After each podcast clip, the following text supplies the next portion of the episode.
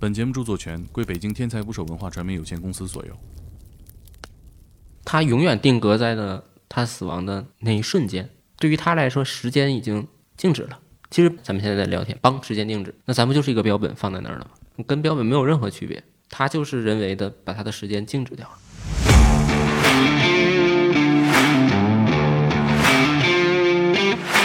标本师会把它做标本的这个动物的肉吃掉，以示尊敬。一般是做什么样的动物？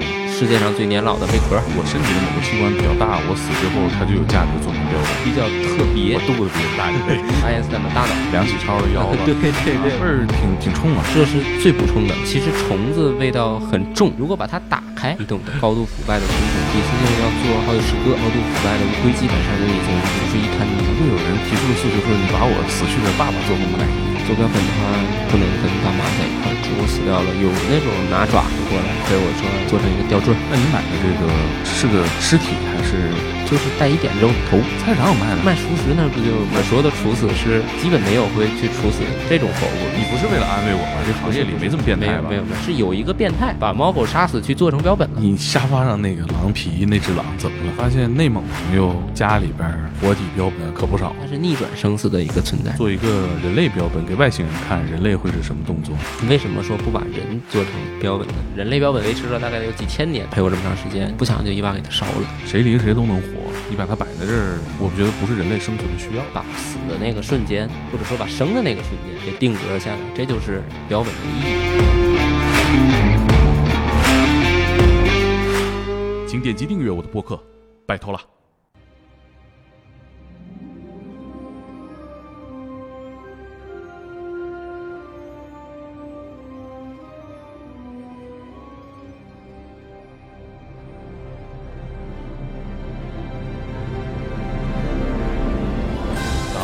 打捞最带劲的职业故事，这里是天才职业，我是猛哥。我是柯林，你是柯林呢？你这期呢？你没出声。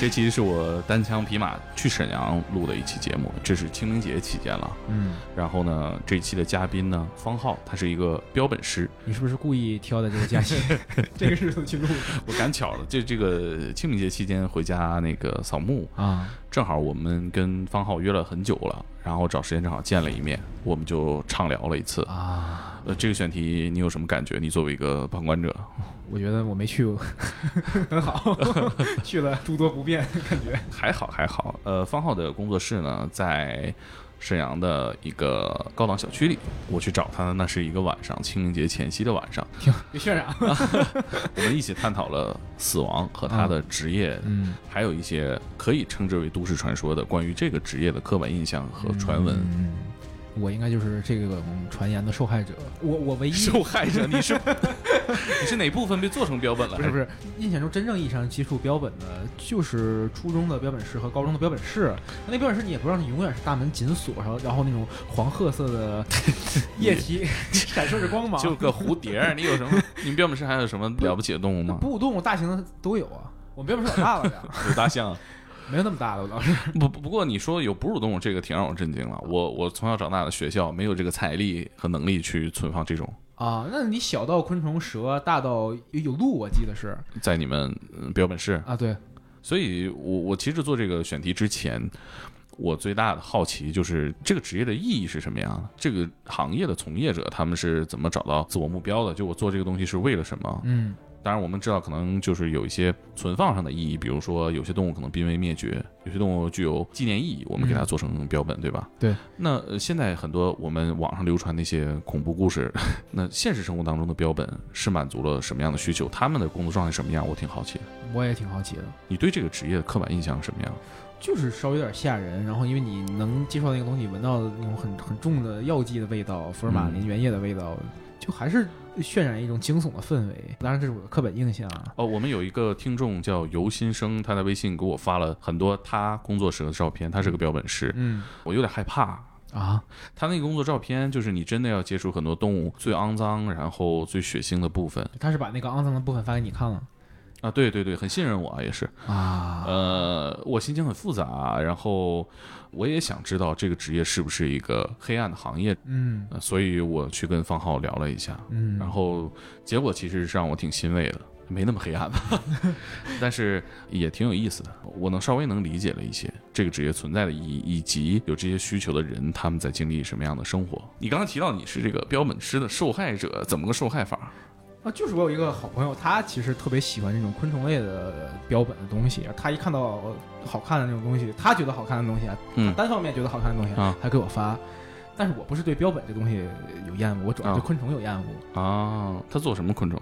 就是那种独角仙那种甲虫啊，嗯、啊？等一些，就是会那种闪闪的那种。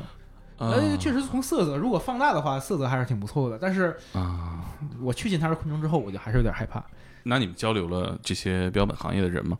交流过，也见过一些比较，啊不能说是正经人的。啊，呃，我觉得有这些刻板印象就足以让我们去真正了解一下啊，对对对，啊。然后，其实你说昆虫做标本，我觉得给人的震撼还是比较小。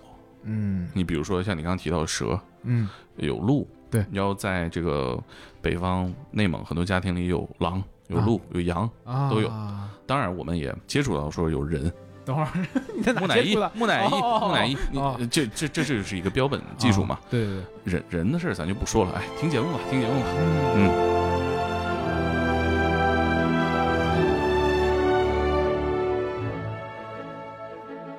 我上次听“标本”这个词儿，可能都小学时候，做蝴蝶啊这种。对对对，标本主要是分为两种，一种是科研医学类的这种标本，做这个形态，一是保存这个物种，二就是有一些科研价值或者医学价值，比如说器官啊，或者说医学解剖类的东西。像我们做的吧，就是属于艺术类的、美观类的这标本，是为了展陈、收藏、装置这种功能的标本。医学类或者科研类的标本是不允许做任何的调整的，就要最原汁原味、最原本的把这个体态给展现出来嘛。它需要的是数据。一般会做什么样的动物啊？嗯，你看像研究类的这个，它一般是那种比较稀有的或者新发现的物种，可能有科普价值、极限的个体，比如说世界上最年老的贝壳，啊，然后或者是某一个地区曾经拥有过的动植物，就是化石标本、绝迹或者已经濒危的那些物种。留作标本来保存下来，比如说咱们常知道那种什么白山族冷杉啊，树啊，植物也标本也算一种哦保存下来，因为啊它全世界只留存了四株了，没有了，哦。死掉个一株，前一阵儿啊。就剩三株了，那那一株一定要保存下来，对吧？得至少看见这个玩意儿对对么玩意儿，对对对，吧？你看像那个咱们之前看到那些绝迹的物种会留下照片啊、啊。标本的这些东西，包括你去一些自然博物馆能看到什么白鳍豚，它就是属于科研价值嘛，为了给人类留下一个它曾经存在过的证据。还有就是医学类，比如说像我对象不是医生嘛，啊，你俩交流一下技术是吧？嗯，对他们做的全是医学类的标本，他们就会解剖人体啊。做人嘛也，咱们国家是不允许私自去做人体标本的，这是属于国家某些单位会做这些事情。国家是专门有医院跟这个机构是去做这件事情，为了这个呃医学科研，比如说比较经典的是比如癌细胞嗯。标本，人类的第一个永生细胞嘛，所有的科研研究所都会有这个。所以，比如说我身体的某个器官比较大，我死之后它就有价值做成标本。比较特别，嗯就是你的特别的程度已经到了有科研价值了。比如说你有一个器官非常的优秀，嗯，你你的肺活量比别人大三四倍，或者你的脑容量比别人大一倍，你这种就会被保存下来。我肚子比人大一倍。或者是某些人会有一些新发现的疾病、罕见的疾病，他们的器官也会被保存下来。还有一些就是有故事性，比如说那个梁启超的腰子 对对对，我也要说那个，比如说爱因斯坦的大脑。啊，那就属于人类极限嘛，就会被保存下来。像平常就是医学类的标本，供医学生学习、解剖、研究人体用的，啊也会有这种。你们做所有的这相关的工作，都可以说是标本师对对对，包括这个化石标本也是标本的一部分。啊化石、植物、动物、昆虫，嗯这几大类都是属于这个标本范畴里面的。但是我在网上看到一些帖子啊，就是你们这个行业里交流，那照片有点恶心呐。我也觉得恶心，干多了就觉得没那么恶心了。人类的这个审美与审丑一般都是共通的，这一罐儿是处于制作标本过程当中的一步哈。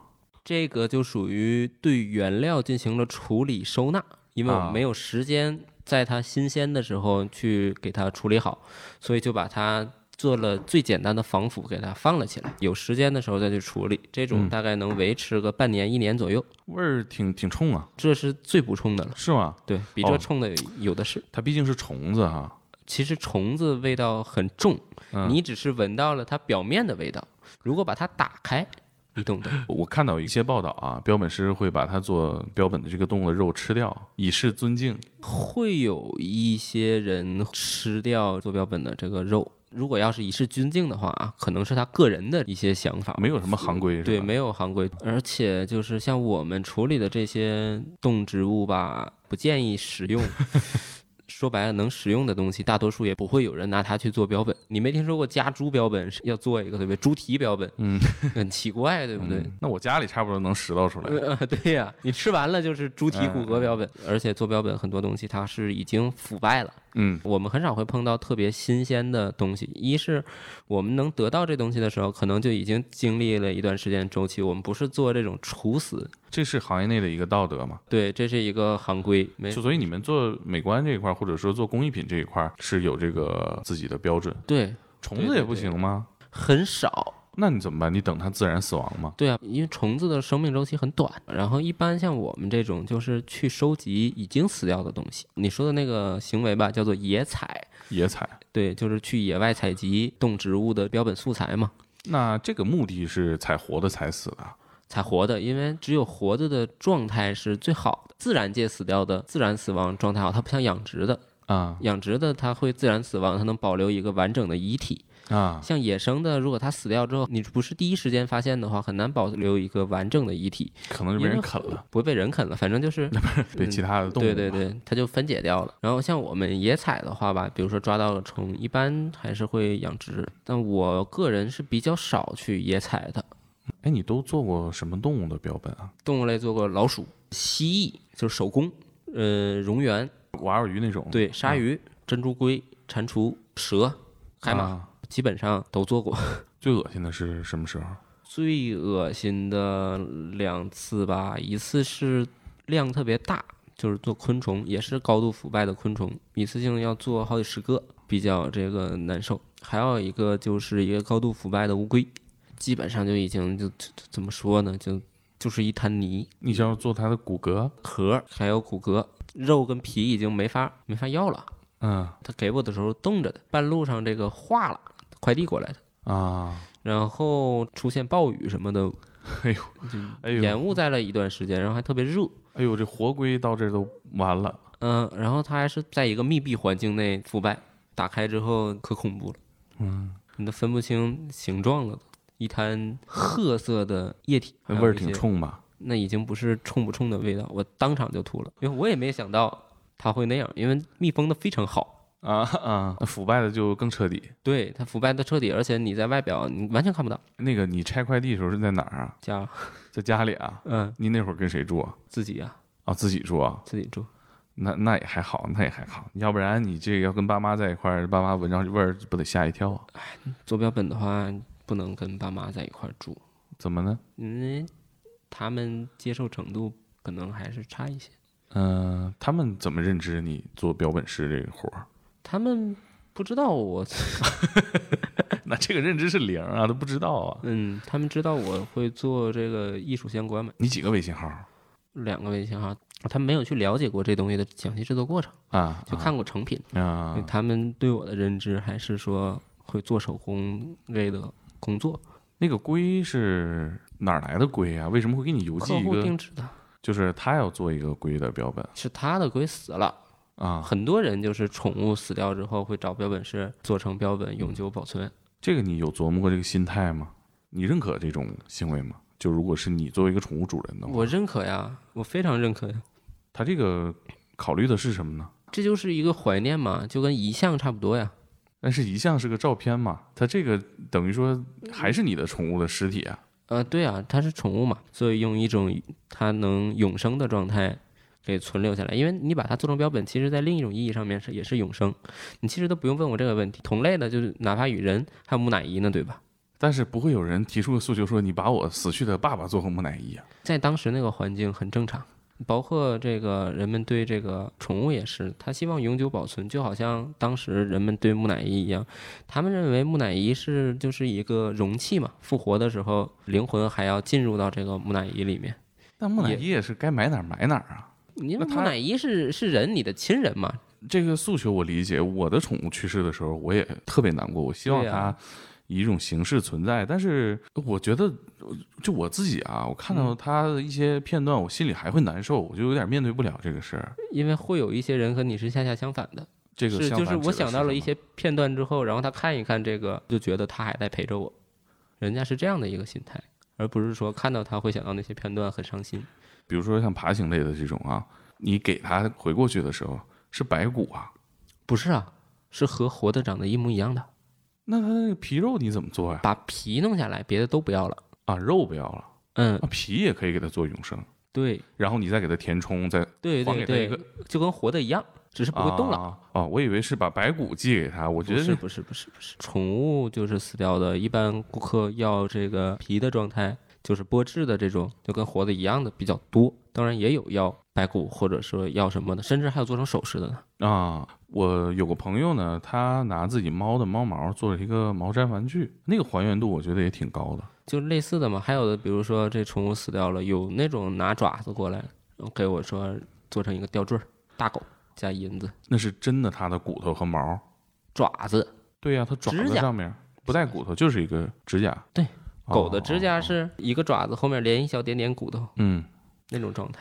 一般像你刚才提到说，主人想把这个自己死去的宠物做成永生的，都是什么动物啊？因为我这边猫狗我很少做，不太能接受，而且这个就是猫狗的剥制做起来比较麻烦，因为它是这个被毛的动物嘛，它跟这个被鳞被皮的动物它是不一样的处理方式，嗯，所以我一般不会接这个猫狗的。但是你做过我做过会做，啊？但是很少会去做这种。我这边就是能做的，一般都是小宠物，就是乌龟呀、蛇呀、蜥蜴呀这种冷血动物啊。然后还有就是像那种比较另类的那些小宠物啊，甚至昆虫啊。我的标本是主要以这个小动物跟昆虫为主的，猫狗的这些尸体，我也觉得有点残忍。你这个残忍指的是，呃，你的这个过程你自己接受不了，还是说他这个需求有点残忍？我是觉得这个过程有点残忍，有点恶心。那你做过的猫狗这些案例是猫还是狗啊？都做过，猫狗狐狸自己练手啊，还是真的有这样的需求？学习，因为这个被毛类的动物你是必须要做的。订单也做过，嗯嗯，那这个订单也是宠物吗？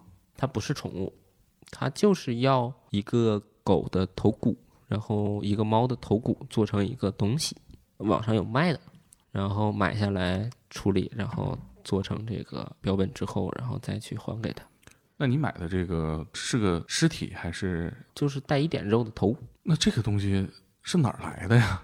有吃狗肉的呀，反正在咱们沈阳这个倒是好买。你菜市场那你怎么有卖的。你怎么连？菜市场有卖的，卖熟食那儿不就有卖熟的卤好的兔头、狗头都有吗？就是你那需求是做一个狗的头骨是吧？对，还做过猫的头骨。那猫哪儿来的呢？猫是网上卖的，网上有这个现成的这个这玩意儿网上应该不让卖吧？没有啊？让卖呀，那这写的淘宝那个信息是什么呀？猫头骨啊，带着肉呢，不带肉，收拾过的。简单收拾过的。哎，这个在行业内有没有什么法律的风险，或者说边界嗯，猫狗没有，啊？猫狗又不是保护动物，除非你弄的是什么豹猫，就是那种说白了就是法律就是中国保护动物名录。呃世界保护动物名录这两个名录，中国吧有一个问题所在，就跟中国的电影一样，它没有一个分级制度，它不是说有证或者说怎么样的，你这东西是养殖的，这东西是野生的，野生的非法，养殖的合法，都没有。你有心理包袱吗？做这些的时候，有啊，所以我很少去做呀、就是带毛的你你养宠物吗？或者说有养过吗？养啊，也养宠物啊，养什么？都养过，狗我养过，猫我养过。他们后来去哪儿了？嗯，狗是让我爸送人了，猫一样，啊就是家里的这个宠物都是后来都都送人了。家里养过一个松狮，啊然后后来长太大了，在这个家里养有点不不太方便，也不算送人吧，给我爷爷奶奶在这个带院子的这个地啊。啊啊！养养宠物跟宠物或者说猫狗相处这段过程，跟你后来对做猫狗标本这个事儿有影响吗？有啊，就因为咱们其实平常最能容易见到的两种宠物就是猫和狗了。对，这跟人走的最近的。对呀、而且这个猫狗吧，它是一个温血动物，恒温动物。对呀，跟人一样嘛。嗯、对，它说白了，它有记忆、有脑子、有灵性的。可是你看，像这个昆虫、鱼、蛇、蜥蜴，都是昆虫跟冷血动物嘛，它们的这个身体结构跟人类差别非常大，所以你顾虑就就会小一些，因对为，我觉得说白了，人跟这些动物也没什么感情。它也不会跟你有感情，因为它冷血嘛。嗯，嗯，你不永远不会有一条蛇会记住你长啥样儿。你养一个乌龟，它也不认识你，但是猫狗它会真的会认识你的。嗯，那你怎么看待这些就是做标本圈里边跟猫狗生意相关的这些人？我觉得我能够理解，也能够接受。你看，首先是因为他做这个，只要他不是说肆意捕杀，或者说如何如何，它的来源是正规的，咱也不用太顾虑这种东西。只是我不太喜欢而已。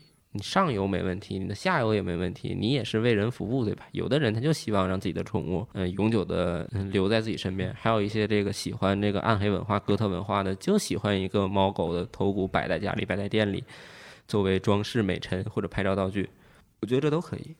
在你这个圈子里接触到的这些跟尸体打交道的这些圈子里头，有你接受不了的吗？觉得说我真的理解不了，太过分了。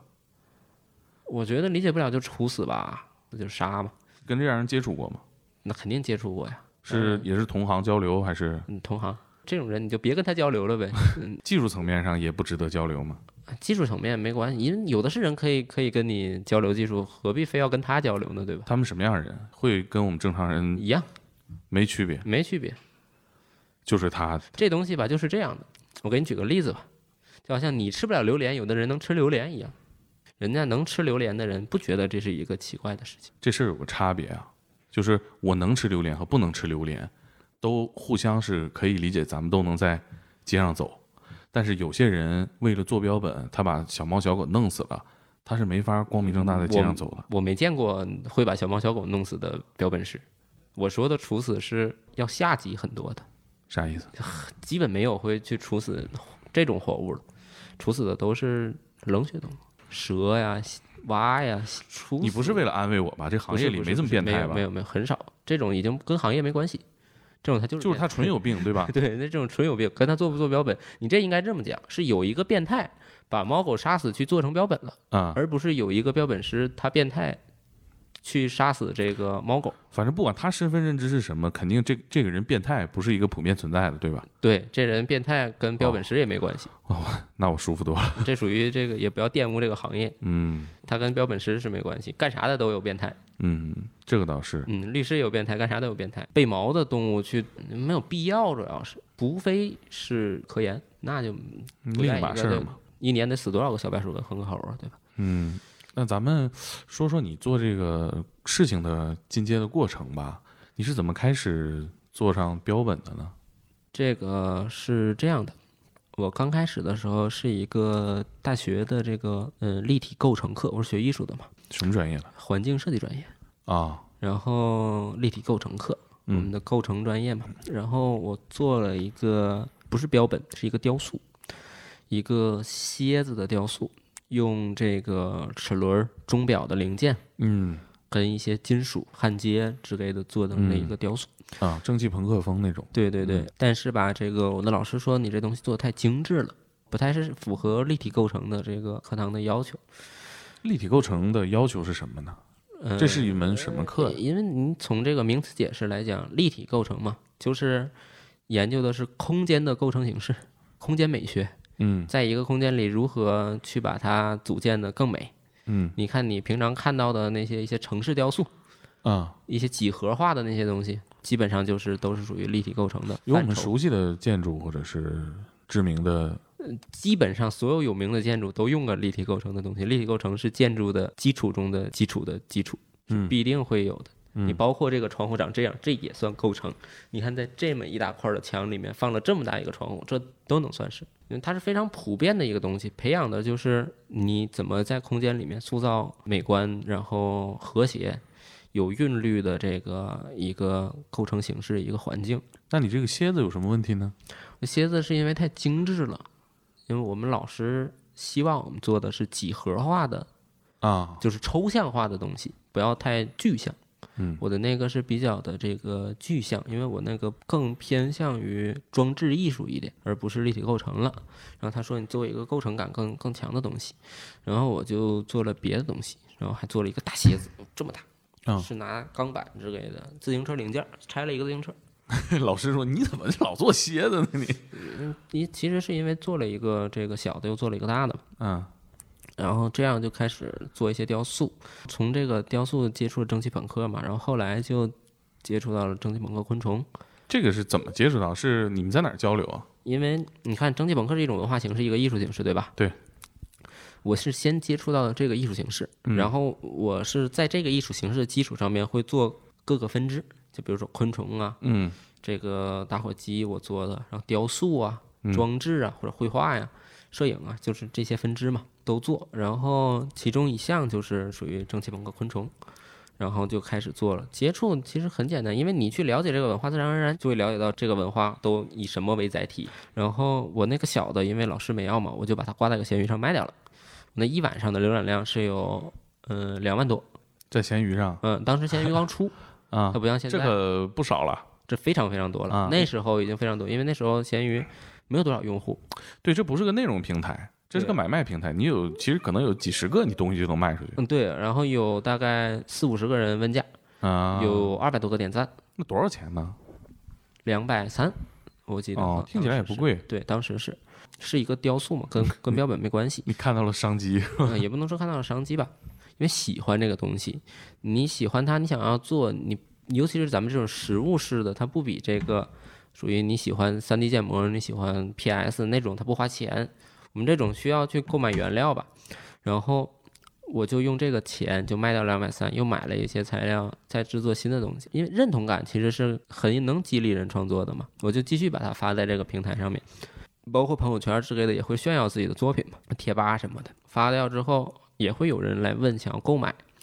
当时没有想过，就是说我要去从事这个职业，然后去去怎么地，就只不过是爱好，然后做出来之后去发而已。当然有人买，咱们说白了，你也不可能不卖，对吧？我是为了就是做更多的东西，我就把它卖掉，然后获得这个一些收益嘛，然后继续支持我做这个，维持这个爱好。嗯，越做越发现就是大家喜欢的人不少，做的也也越来越多，在行业之内就有了一定影响力了。有一定影响力了之后，我就成立了自己的一个这个工作室嘛，从爱好转变成了一种这个职业的形式。像我们这种一般都是从爱好开始的，然后慢慢的不断的专业，不断的这个去深深挖它、深研它。当你到一定程度之后，自然而然就会变成类似一种职业的这种状态。它带来的收益已经比你的工作带来的收益要高了，你侧重点肯定就会有发生变化。还有就是它完全能维持你的生活，你也没有必要去找新的工作了嘛。就这样，然后标本这一块儿是蒸汽朋克标本开始做，然后从蒸汽朋克标本接触到标本嘛，然后就把标本这几项都去接触，然后都去学习了，这跟谁学呢？自学。自学，自学行业内都是自学。行业内也有专门教的，但比较少，这自学，而且自学完全够用。上网买点书，还是视频，去油管，去推特。那有什么特别的原料吗？原料的话，没有什么特别的原料，就是一些工具，一些这个昆虫啊那些尸体，因为我是从昆虫开始干的，嗯，昆虫是最简单的嘛，咱们从简单一步一步的这个深挖，你的技术越来越提高，就就开始做难的了嘛，然后做了玻制，然后做了骨骼，后来就做了一些更复杂的那种，就是玻制加骨骼的呀，或者说是背毛的一些动物，背毛是最难做的，因为它需要往里做填充。嗯，然后需要你有这个造型能力，有雕塑的这个概念，你要有动态的概念。当时画过好多这个动物的素描、速写稿，你包括你看我家，能看到很哦多这，个、看到墙上挂着的。嗯，动物的这个稿，因为你要学习它是什么样的一个体态，你复原的时候要复原成它当时的那种动态，嗯，不然的话就会变得非常的奇怪。对非常的丑。我有印象，有一些标本，就比如说上一些展览馆，或者是对对对它那个姿态是不自然的。对，这个只是站在那儿而已这个对，在我们的这个方式叫做整姿，就是这是一个步骤，整姿。嗯像我们因为更偏向于关注它的艺术性嘛，美观性。比如说，咱们举个例子，狼，狼是一种反关节的动物，它的它腿是一个闪电的形式嘛。嗯咱们人的关节是这样，嗯它的关节是这样的嘛，嗯你就要按照它原有的这个体态的动态去做。然后像我们做的话，也是要做成一个就是动态式的，而不是一个静态式的。比如说昆虫，我们会做一个捕猎的这种嗯，动作，一个飞翔的这种动势，而不是说简单的就把它帮拍那儿。哎，你沙发上那个狼皮那只狼怎么了？那只狼是朋友给我的，那个我没有去这个接触过它的制作过程，是一个属于同行朋友送我的啊礼物。啊我接触不到这种狼啊、虎啊、豹啊、保护动这种一般标本是很少能能接触到。像它是刚咱们刚才聊那种啊。对，它是那个离俄罗斯那边近，人家也有钱。我发现内蒙朋友家里边儿有这种活体标本的可不少，嗯、内蒙那边因为草原嘛，有狼，有狼啊、有羊，有小鹿有牛，啊。我认识的内蒙人有这个的比例还挺高，嗯，有狼的有好几个，而且他们有这个就是文化，就有这个崇拜的。有猎人也，你看很多文化里面其实都有对狼的崇拜，嗯，我觉得在咱们这儿倒倒还好，我我这种活体因为咱是城市嘛。对见的少。刚刚说到你会画这些东西，对对对，画稿嘛，去练习它的动态，动态，去了解它是怎样的一个习性、一个状态，它的骨骼，画它的骨骼。一般设计动作是什么样的动作？一种是不练，一种是就是创作。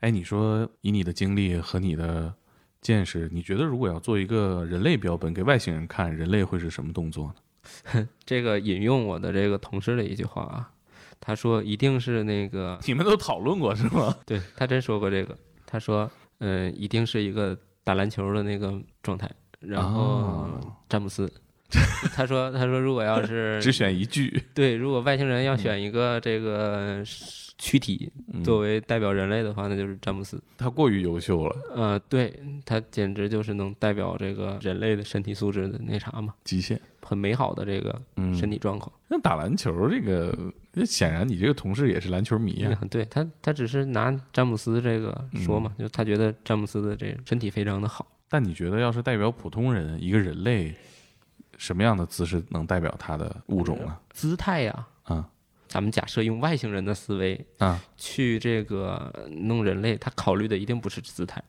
嗯，他考虑的一定是身体结构。如果习性的话，我觉得现代人类是个玩手机的姿势。你还得给它配上个生产工具啊，你还得至少有个手机，嗯，对，或者它生产的时候的状态也是坐在电脑前，嗯，对，跟玩手机差不多，对呀、你说是不是？没有什么特别有代表性了。对呀、拉屎，这也差不多。其实就是你说他现在坐在马桶上和坐在工位上，不是也一样嗯？我的意思是你只要是碳基生物，没有不排泄的，并不是说人类独有的这个特点。其实人类如果要独有的特点的话，还是其实从得从文明上考虑，就它是有有文明性的嗯状态的。你比如说，为啥说玩手机呢？对玩手机也是说白了是人类现代科技的一个展现嘛。有道理。再极致一点儿，你想来想去，代表人类 对你开着车玩手机，看直播、看直播，网购，这外星人挠挠头说：“嗯，没有什么差别。嗯对，”嗯，他们会说，人类已经早就已经实现了这个三维，就是四维空间，他们已经把意识投射到了一个方块里面。蛮有意思的啊。对，躯体只是他们外在的一个表现形式，对，有可能真的啊，如果要是外星人考古，他们可能觉得那个方块是人类，这只不过是那外接的一个工具。对一个工具，嗯 机器。哎我觉得你们这个工作其实也是一个处理关系的一个工作，这个关系是活着和死亡的关系。嗯，对我认为啊，标本是一定程度上面是模糊生死的一个一个存在，或者说它是逆转生死的一个存在。死亡也是另一种意义上的永生或者新生嘛。把这个东西死掉之后，你把它烧掉了，或者是把它如何了，它就变成了一滩无机物或者一滩有机物。腐蚀掉之后，它就是一滩有机物。比如说鲸鱼，它死掉了，它沉海底，鲸落海底，养育浮生三千年，代表那个鲸鱼的存在已经已经没有了，完全消失掉了，没了。但是你要把它做成标本，或者你成就成为一种永生、一种永恒的状态，因为它永远定格在了它死亡的那一瞬间。对于他来说，时间已经静止了。其实把咱们现在咱们现在在聊天，帮时间静止，那咱不就是一个标本放在那儿了吗？跟标本没有任何区别，它就是人为的把它的时间静止掉了。所以你说这个一些心态上的问题，人家很多人就是这样想：我的宠物死掉了，我把它的时间静止在停留在它还活着，它陪伴我的那一瞬间，觉得它一直在陪伴我，是这样的一个。我猫死了，我买了一个跟它长得很像的一个雕像。对，这就是一个属于精神寄托嘛。只是你寄托可能是那个雕像了，它把这个本体作为寄托，因为有的人他每个人的认知啊、理念啊、接受程度它是不一样的。你和这些把宠物的尸体做成玩偶的客户也好，或者是朋友也好，交流过吗？嗯，交流过啊，我会问他们就是为什么，因为我也好奇嘛，为什么这个会会做成？人家都是大多绝大多数跟我说的就是想要这个。定格在死亡的那，当然他们说的可能没有提炼出来，嗯嗯，因为每个人说法不一样，有的人说我就不想让他走，我就一般都比较感性，就不想让他走，我觉得我接受不了他，他不在的这个这个状态，我就希望他他还在我看他一眼，我觉得他还陪着我呢，甚至都是那种无法认知，你知道吗？就他认知都都是一种半障碍的状态，就觉得他没死，然后你就跟我说你给你给做成标本吧。然后还有的就是说，嗯，我我这宠物陪我这么长时间，不想就一把给它烧了，感觉更残忍，或者埋了，他无法接受埋它或者烧它去做这个行为，包括或者是烧的话，你你不觉得烧比做标本要要残忍的多吗？对吧？大可没有必要啊！现在宠物火化有很多吗？是是，这也是一个产业一个行业啊，对一个行业了，可能做标本反倒比这两点还还能有人情味一点。我我不这么认为啊。我觉得埋了还是，我觉得它回归自然嘛。啊，对，回归自然，回归自然但是代表你你家宠物可能叫什么个名字？比如说咪咪，就举举个例子啊。嗯。那代表这个名字的这个东西就真的完全消失掉了，在这个世界就就不存在了。而就是他们做成标本是希望代表那个名字的那个东西还能继续存在下去，定格在那个那个时间那个状态。嗯。把它的时间留下来嘛？为什么说不把人？做成标本呢，有几点，一是这个人吧，它跟这个其他的就是那些宠物吧，还有一些区别，它比较大。咱们从技术难度上来讲啊，它比较不太好做。就是人类标本最维持了大概有几千年，古埃及的这个木乃伊，包括西方也有这种，都是其实都是那种留念，就咱们刚才说的那那种想法的。然后你技术上不太好达到，然后你从社会资源上分配上来讲，你把一个人在家里。这只是人类演化成了这个这个方向而已，只是咱们觉得会很奇怪。还有就是说吧，你因为恐怖谷效应，那个人的那个标本吧，它肯定不可能跟人长得一样，跟人长得不一样，跟人越接近的东西就越吓人。我觉得不需要，不需要也无法接受的。有句话比较糙啊，但但我觉得还挺能符合我现在的想法。谁离谁都能活，你把它摆在这儿，我觉得不是人类生存的需要。嗯。嗯，有一句话我觉得非常好，就是向死而生。这个标本这东西，就是把死的那个瞬间，或者说把生的那个瞬间，掐一个片段，给留下来了，给定格下来，这就是标本的意义嘛。你自己生活里面对过生死问题吗？心理上需要调节的那种。肯定面对过呀，就那亲人离你而去，这是每个人都会经历的事情，任何岁数的人都会经历过。那个时候，你对生死的概念已经形成了吗？形成过程之中吧，我的这个生死观其实主要来自于文学作品。嗯，从这个呃《百年孤独》里面学，因为它是一个家族式的命运嘛，学会到了就是他说一切终将过去，如这个那个狂风过境嘛，如狂风过境，一切终将过去。然后布恩迪亚一家走向了灭亡，从那个活着。体会到了你所认知的悲剧，还可以比你所认知的经历的悲剧更悲剧。还有就是一些国外的这个嗯作品，看一些这日本的文学嘛。日本文学你知道那个基调是什么样的？太宰治、芥川龙之介，嗯，生死观影响挺大的。世事其实是无常的，我我做标本也是也是这样的一个想法，因为万事万物都是无常的，你能留住它，能留住它美的时候，你能去创造美的东西，嗯，你哪怕是就是咱们用文学里面常用的一句话“粉饰太平的大团圆”，现实已经够惨了。有的时候为了活下去，也得做做梦，就会去去创造一些这种东西。你看我的作品，不管是向上的，或者是就是基调是向上的、上扬的，还是下降的，其实内核我的东西基本上都是一个悲剧的内核状态。我人活得很积极啊，人是很积极，虚无主义吗？不是，不是。我觉得我站在的立场就是运动，一切都是这个肯定是会运动的，没有静止的东西嘛，嗯，都是会变的。我比较这个在乎的是变，而不是说虚。我有一段虚无主义的这个。立场的时间，它也影响我一些作品。跟你的当时做的事情有关吗？嗯，没有，是我的精神状态影响了我的作品。我觉得很少会有人因为艺术作品改变自己吧，而是因为自己产生的艺术作品吧。但他可能会因为你的生活经历。对对对对对，嗯，你看，像我之前不是做蒸汽朋克嘛，现在你看换了，那就是我的心态发生了一些变化，人发生了一些变化。因为蒸汽朋克的内核是什么？自由、叛逆，然后机械、凌乱、错落、混沌。嗯，我的名字就就 C H O S 不就混沌嘛？嗯，像现在可能因为做了两个品牌嘛，呃，就变得更理智了，更加的具象的一些这个理智偏理性的这个思考的东西。就是说吧，我觉得稍微自私一点，或者说一个那什么一点。完全没有必要说你的这个艺术家就是一种风格，你就要这么做，你做了就不是这个艺术家了。不是作品这些风格、这些艺术形式是艺术家创造出来的，而不是这些作品塑造了这个艺术家。他不做这个东西，他还能去做那个东西。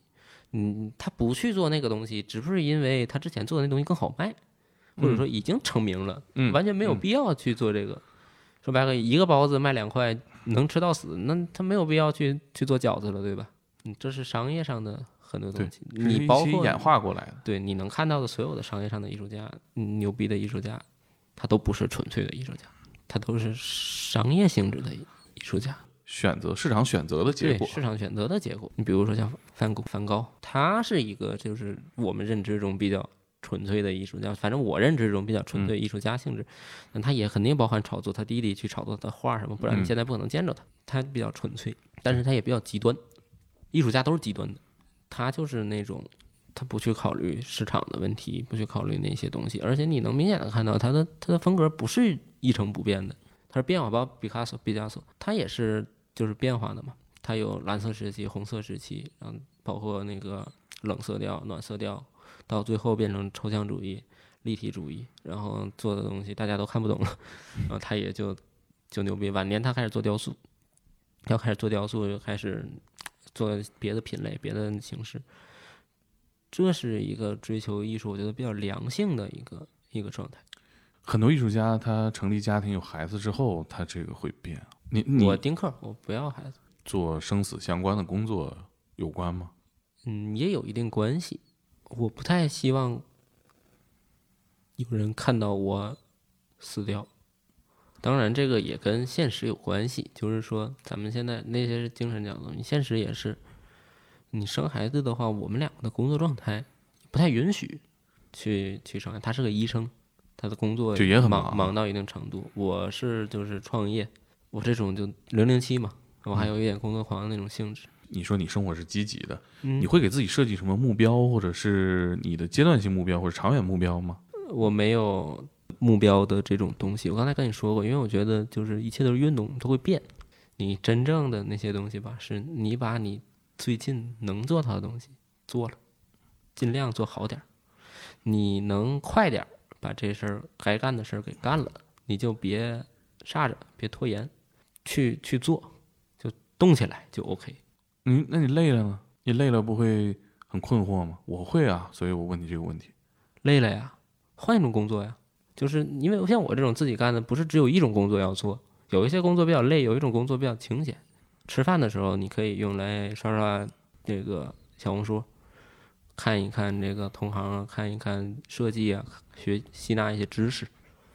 然后你看，像上厕所的时候，就可以编辑一条文案，发一个朋友圈，然后做一些宣传的工作。然后像工作的时候，你可以旁边放个 iPad，然后放一些简单的机械性工作的时候，你看一些视频嘛，嗯，反正那也是机械性的工作，听一听声音，听书，机械性工作不影响。创作的时候，你放一些音乐，就是说白了，就是你把这个结合起来。你休息你会会以钱为目标吗？比如说，你会回溯自己，比如我这一个月，我这半年，这一嗯年，不定长远目标，会回溯吗？哦那当然了，你肯定要回溯啊，反省自己嘛。不会给你的未来做指导性的改变吗？会啊，当然会啊，当然不不是指导性的改变，就是说你要根据这个你你过去都做了什么，然后什么东西对你更有益，什么东西有益的程度更小，然后什么东西对你有害，肯定要规避嘛。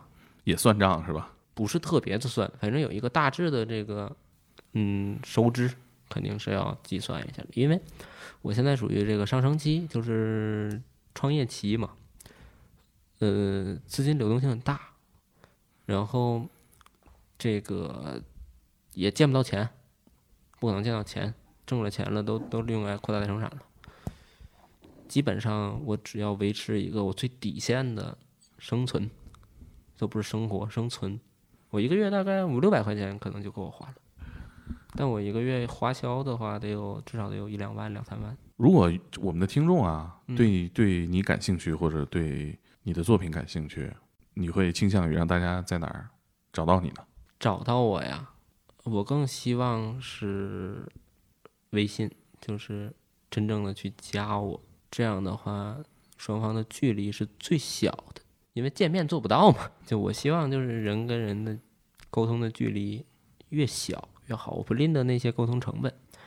我希望是距离小一点，能让我更更舒服。像我做东西吧，其实更偏向于是交朋友的一个状态。我的顾客都是属于那种朋友的一种一种状态嘛。你喜欢喜欢东西，然后进而去购买它，去认同它，去购买它，都都 OK。那你的客户都来自微信吗？我线下线上，抖音、小红书，那个淘宝店、叫什么？咸鱼，叫做 Artist On，就是嗯，目这个名字的来源就是让艺术家走进你，让他们去能见到真正的这个艺术家是怎样的一个工作生活状态。还会以标本师认知和介绍自己吗？嗯，对啊，嗯，我一直说过，标本师是我职业的一部分，是我的其中一项这个职务。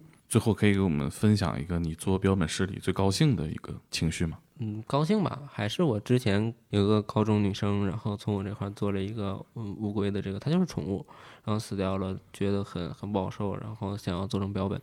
她是想了好多种方法，然后想要留存下来，最后觉得还是做成标本吧，然后就做成了一个一个标本，然后辗转找到了我朋友的朋友朋友介绍，然后我跟他说，就是你这个放了好久了，因为他前面他想了很多很多时候，放了好久了，已经腐败了，然后再加上做这种标本的话，价位其实是蛮高的，它不是就是怎么说呢，不太适合一个高中生去去去做，怎么也得几百块钱，嗯啊两周的时零花钱，然后我就以这种就是我说你要不，你，这不太合适这价格，要不你你再研究研究，我把龟壳儿给你弄出来，嗯那不那不能简单很多吗？嗯，剔下来就就行，便宜了。对，便宜了很多，然后这几十块钱儿甚至就不要钱都没什么太大关系。然后他说不行，多少钱我也要做，就是就是你你你就说钱就行了，多少钱我都我都得做，必须得做。我哪怕我他马上要高考，也是个艺术生、美术生，然后高考，然后说我能不能给我宽限，就是我给你个定金，给你把我的所有的现在钱都给你，然后给我定金，你给我先做着，然后我高考完之后，我去打暑假工，我打完工之后，我再把这钱给你这，按揭，就类似于这种这种状态吧。然后我我们就那天就聊了很很多，包括他的这个一些对宠物的看法。刚才我跟你说的一些，也是他给我了很大的影响，就是说那种我完全接受不了他他他死掉了这个，这就是他说的原话。然后嗯，就跟我说了他跟他宠物的一些故事嘛，我就说我说算了，我就不要你钱了。但是呢，嗯因为我也是个美术生嘛，我这人吧，其就其实有的时候也挺感性的，就是说希望他能考个好学校，因为对于美术生来说，一个好的学校跟一个差的学校对于这个影响差差太嗯多了。是，我也不希望就是说因为宠物死掉这件事影响他的这个高考的这个这个心心情。大家都经过高考，都懂。然后那时候就属于，但能稍微能够有一点好处，那也要去弄；但有一点影响，尽量也要规避嘛。我就说你别想这事儿了，我给你做，你发给我就 OK 了。你给我考一个这个一本，就是好学校。当时是有几个学校，我说就那美院，你考美院，我就不跟你要钱了。嗯然后你要是考一个普通的这个一本类的，我就给你打个折。然后就你要是没考上，那我就按照原价，原价挺贵，原价得七八百，然后加上装裱什么的，一千块钱了，我就按原价给收。然后你就好好考就行了。你这玩意儿，你看人生第一桶金，就是我宽慰他一下嘛，嗯，说一些俏皮话，宽慰他一下。挺温暖的了。然后就那啥，他就给我发过来，我就给他做。然后好久没联系我，因为高考收手机嘛，嗯。我都以为这是黄了呢。嗯。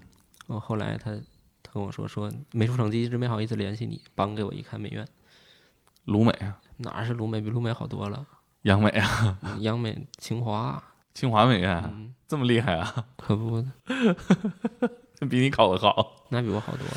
他是清华的证儿，但是我不知道他、啊。最后走哪儿不一定啊，对，那是美术联考时期，他还不是啊。那个、那那也个很厉害，那专业课很厉害。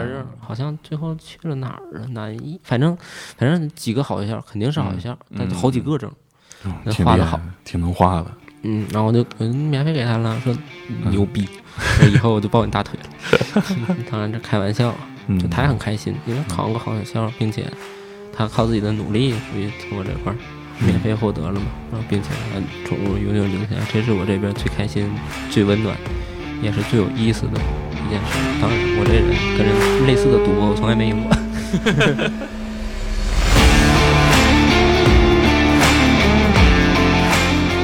嗯以上就是本期的天才职业，希望大家喜欢。嗯，你显然不太喜欢，我有稍微有点儿疑疑虑吧。听完之后，嗯，对哪个？就是对于宠物那部分，嗯，因为我之前也养过宠物，嗯是猫。啊猫。如果是我的话，我可能不太愿意，当然这可能是我个人倾向。就比如说，很多人希望他的宠物以另一种永生的姿态留在他的身边，但是那个留下来的标本它不是活物了呀。假设嗯你隔了几年之后，你你这个情感通过时间它被嗯淡化掉了，那那个时候这个标本摆在你的这个居住空间里，它是一个什么意义呢？嗯或者说，当你养了一个新的宠物，你的那个那部分依恋已经移情了，那它嗯又当做什么呢？假设说未来你再把它扔掉的时候，你是把它当做扔到一份垃圾一样，还是说是怎么样？我我无法判断这份情感，所以我对嗯这部分有点质疑。但是我觉得他工作倒还好，只是嗯这个需求，我个人稍微有一些不认同的地方。嗯，这一点我跟你有相同的感受啊。我做不到方浩这么平淡的看待这件事情，因为这对他来说是工作嘛。嗯很多职业是这样那，当然你陷入到这是我的工作的时候，就要拿出职业的态度来。嗯我我我是反对的，我甚至不愿意用你这么温和的方式去说，我反对这种事儿。我觉得如果他离开你了啊，你嗯你想留下来，你想看他，你想把这个影像保存下来，那是你自己的一个诉求嘛。对，他的肉体已经消亡了的话，给他一个消亡的自由，你让他离开就就彻底离开呢？嗯你非要去占有他，这不就是满足你自己的一个占有欲吗？刚刚我们开麦前你说那个问题特别好，嗯就是你说是这个方浩做的这个标本像，还是开天他们做的雕像更像？我觉得这个问题表面上就是是一个手艺问题，嗯但实际上让我想到了，就是你心里边儿这个像与这个美好，它真正触动你的是什么？对，它这种处女呢是突破了恐怖谷的这种界限，达到了一个完美的复刻、完美的复原吗？肯定不是。对，其实最打动你的是你的记忆里边你它的样子，对，是你们那个共处的时光是最珍贵的。是你们共同建立起的情感，嗯你的回忆才是你心里边他最完美的样子。对，你的这个恋人啊，最帅的肯定是你记忆里边你跟他表白，他同意那一瞬间。是。当然，宠物也好，不是你把他的肉体在尽可能的复原。我觉得我可能无法想象那个场景，因为我可能不能接受哪怕是一个最精彩的瞬间，它留在我眼前，留了很多年，我可能也会厌倦吧。嗯，我觉得方浩有一点提到的一个很超前的意识啊，就是他说人类从来没有想过把自己的同伴做成标本，一个是因为我们的生产和生存不需要，再一个也是因为我们的技术实现不了。嗯，那如果未来我们的技术实现了，我们的道德层面上是不是会产生这样的需求，以及是不是能突破这样的界限啊？我做不到他这么前瞻性的去考虑这个问题啊。还是那句话，谁离了谁都能活，但是你纪念他的方式不是把他关在一个皮毛肉体里头。我觉得应该会有一种更健康的方式，包括网上现在有很多，比如拿骨灰、宠物的骨灰做成什么工艺品，我也挺反感的。我觉得那个用骨灰种个花，我已经是我接受的极限了。你种的花，你得到的是一束花，啊花很好，你种它也很好，你可以不用骨灰，你也可以得到一束花。用复原肉体这种方式去纪念，我觉得就你能想象在那个车站前的忠犬八公，它放的是一个标本吗？它是个雕塑，大家觉得很合理，但它是标本，是不是 外面套一个罩儿，呃，听听起来有点可怕啊。稍微？我觉得大家情感上是接受不了这个事儿。嗯，是啊，这可能只是我们个人的观点吧。啊然后，因为我知道也很多人在选择去把自己的宠物做成标本，嗯，所以可能也是我们浅薄了。如果大家对这个话题感兴趣，我们在评论区里交流一下。是嗯，先别骂我们。我们在讨论之余呢，也想跟大家补充一个信息，就是我们的标本师方浩，他也是一个呃手工艺品的艺术家，嗯他自己有自己的品牌和自己的手工艺品，嗯呃，有银器、有皮具都有。那大家如果有这个需求，可以通过我们节目里留下的联系方式的线索去找到他。嗯然后呢，关于我们生死的讨论呢，我觉得大家就不要找他了，因为他自己阐述了自己的工作之后，我觉得可以了吧。如果你是想讨论节目当中的一些话题呢，我们就在评论区里聊，嗯他也会看得见。嗯，这期就是这样，好。